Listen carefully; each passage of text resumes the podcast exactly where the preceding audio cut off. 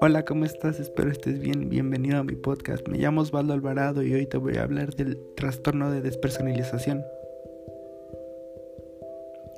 Sucede cuando sientes en forma persistente o en repetidas oportunidades que te observas a ti mismo desde afuera de tu cuerpo, o sientes que las cosas que te rodean no son reales, o ambos. Las sensaciones de despersonalización y desrealización pueden resultar perturbadoras y es posible que sientas que estás en un sueño. ¿Cuáles son los síntomas? Los episodios persistentes y ocurrentes de despersonalización o desrealización o ambos ocasionan angustia y problemas para rendir en el trabajo, en la escuela o en otras áreas importantes de la vida. Durante estos episodios estás consciente de que tu sentido de desconexión es solo una sensación y no una realidad. Es posible que la experiencia y los sentimientos del trastorno sean difíciles de describir. La preocupación por volverse loco puede hacer que te preocupes por comprobar si existes y determinar que es verdaderamente real. Los síntomas suelen comenzar a mediados o en los últimos años de la adolescencia o en la primera etapa de la adultez. El trastorno de despersonalización y desrealización es poco frecuente en niños y adultos mayores. Pero en realidad, ¿qué son los síntomas de despersonalización? Los síntomas son sentimientos de que eres un observador externo de tus pensamientos, sentimientos, tu cuerpo o partes de tu cuerpo. Por ejemplo, como si estuvieras flotando en el aire encima de ti mismo. Sensación de que eres como un robot o no tienes control del habla o de los movimientos. Sensación de que el cuerpo, las piernas o los brazos parecen distorsionados, agrandados o encogidos. O que la cabeza está envuelta en algodón. Así es, en algodón. Entumecimiento emocional o físico de los sentidos o las respuestas al mundo que te rodea. Sensación de que los recuerdos carecen de emoción y que pueden o no ser tus propios recuerdos. Y los síntomas de desrealización son un poco iguales, pero no igual.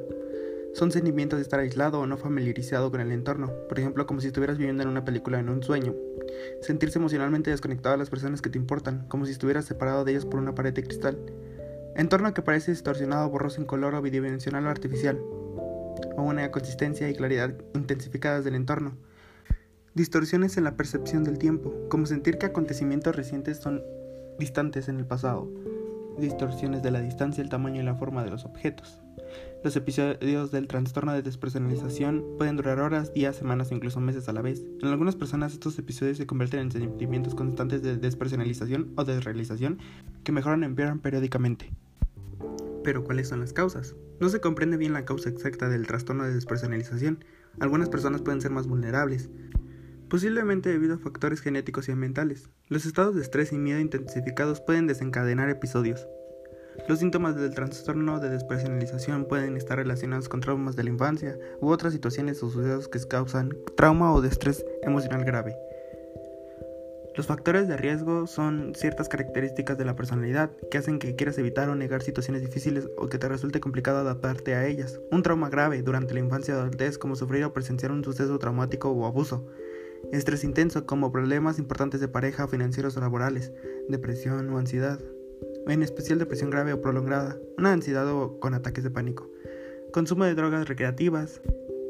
Pero ¿cuáles son las complicaciones? Los episodios de despersonalización pueden ser atemorizantes, pueden causar dificultad para concentrarse en las tareas, interferencia con el trabajo, problemas en la relación con tu familia y tus amigos, ansiedad y depresión, sensación de desesperanza.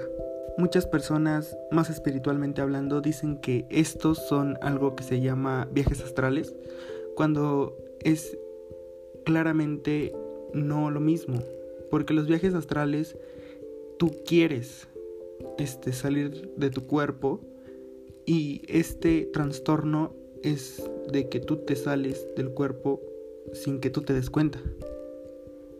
Por eso si sientes alguno de estos síntomas consulta a tu médico antes de que sea muy tarde.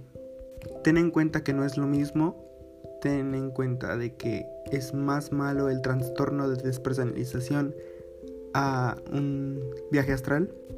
Pero bueno, esto es todo por hoy. Si te gustó, por favor, compártelo en tus historias de Instagram y me gustaría mucho que me mandaras un mensaje con tu opinión.